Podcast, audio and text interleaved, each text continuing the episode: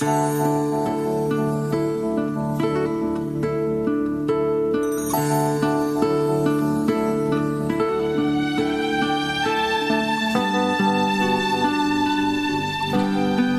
la, la reflexión de hoy tiene que ver con la amistad que muchas veces trae dolor, pero que puede reponerse, ¿no? Dependerá siempre de cuál sea nuestra fortaleza en Dios cuando sintamos alguna clase de desilusión. 41 es el número del salmo que voy a leer. Bienaventurado el que piensa en el pobre, en el día malo lo librará Jehová. Jehová lo guardará y le dará vida. Será bienaventurado en la tierra y no lo entregarás a la voluntad de sus enemigos. Jehová lo sustentará sobre el lecho de, del dolor. Mullirás toda su cama en su enfermedad. Yo dije, Jehová, ten misericordia de mí, sana mi alma, porque contra ti he pecado. Mis enemigos dicen mal de mí, preguntando, ¿cuándo morirá y perecerá su nombre? Y si vienen a verme, hablan mentira. Su corazón recoge para sí iniquidad y al salir fuera la divulgan. Reunidos murmuran contra mí todos los que me aborrecen. Contra mí piensan mal, diciendo de mí, diciendo de mí cosa pestilencial se ha apoderado de él y el que cayó en cama no volverá a levantarse. Aunque el hombre de mi paz, en quien yo confiaba, el que de mi pan comía, alzó contra mí el calcañar. Mas tú, Jehová, ten misericordia de mí y hazme levantar, y les daré el pago. En esto conoceré que te he agradado, que mi enemigo no se huelgue de mí.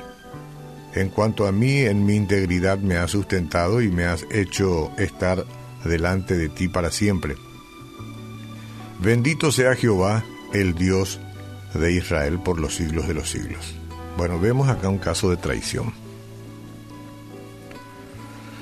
Y la traición es una de las experiencias más dolorosas de la vida. Aunque los extraños puedan rechazarnos, burlarse y o ridiculizarnos, solo a quienes amamos o en quienes confiamos pueden traicionarnos. Solamente la gente que confiamos, esa gente que amamos.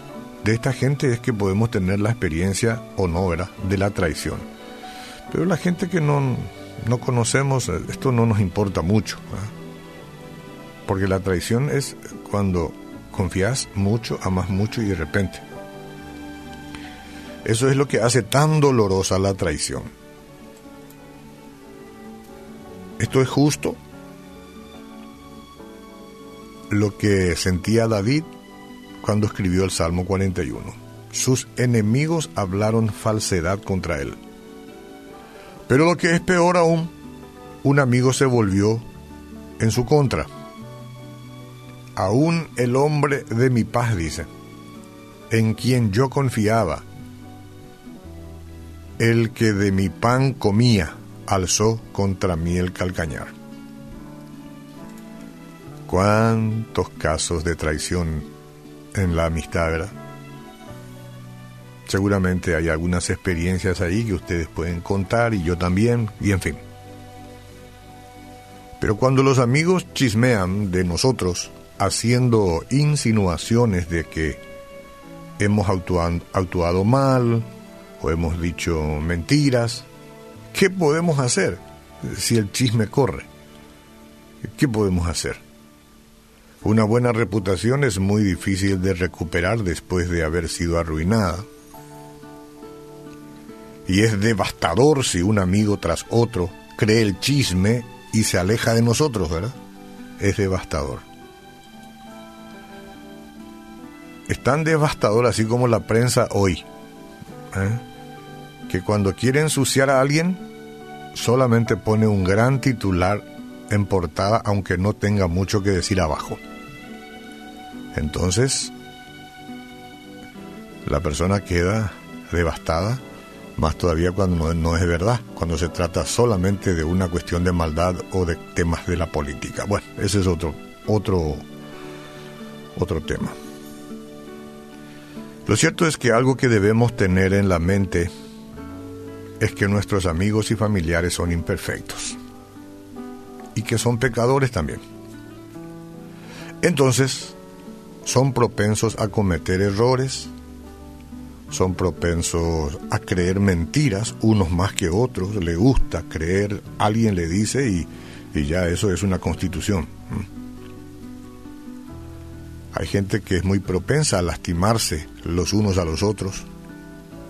Y para ser sinceros tenemos que reconocer que lo mismo sucede muchas veces con nosotros. Sin embargo, esto no niega el dolor que sentimos o el daño que se nos ha hecho. Entonces, ¿cómo podemos manejar el rechazo y la traición de una manera piadosa? Entiendo que podríamos negar el dolor. No, no se puede. Podemos dejar que nos domine y bueno, o que arruine nuestra vida con ansiedad, amargura, ira o deseo de venganza. Eh, ¿Podemos llevar el asunto a Dios y pedirle que nos proteja, nos sostenga y nos sane? Sí, eso podemos. Eso podemos, es lo mejor que podemos hacer. La maldad se instaló, el chisme, el comentario, se resquebraja todo, no sabemos cómo actuar. Y lo mejor que podemos hacer es llevar a Dios este asunto y pedirle que Él nos proteja, nos sostenga y que nos sane, que nos sane. Que nos sane. Ella dice, Jehová lo guardará y le dará vida, será bienaventurado en la tierra y no le entregarás a la voluntad de sus enemigos. Por eso es que nos conviene ir a Él cuando esto pasa. Jehová lo sustentará sobre el lecho del dolor y cuidará ahí en su cama ¿no? de su enfermedad, porque se siente con mucho dolor. Yo dije a Jehová, ten misericordia de mí, sana mi alma porque contra ti he pecado. Bueno, vamos a ir a Él.